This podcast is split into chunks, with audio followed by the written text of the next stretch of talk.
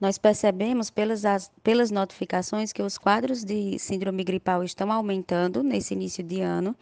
e, sem dúvida, é uma preocupação, pois nós sabemos que o que acontece,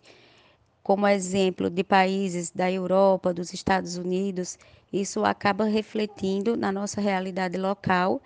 Então, com certeza, estar observando esses casos de síndrome gripal nos trazem um alerta para que a gente se prepare talvez para uma possível terceira onda em nossa região.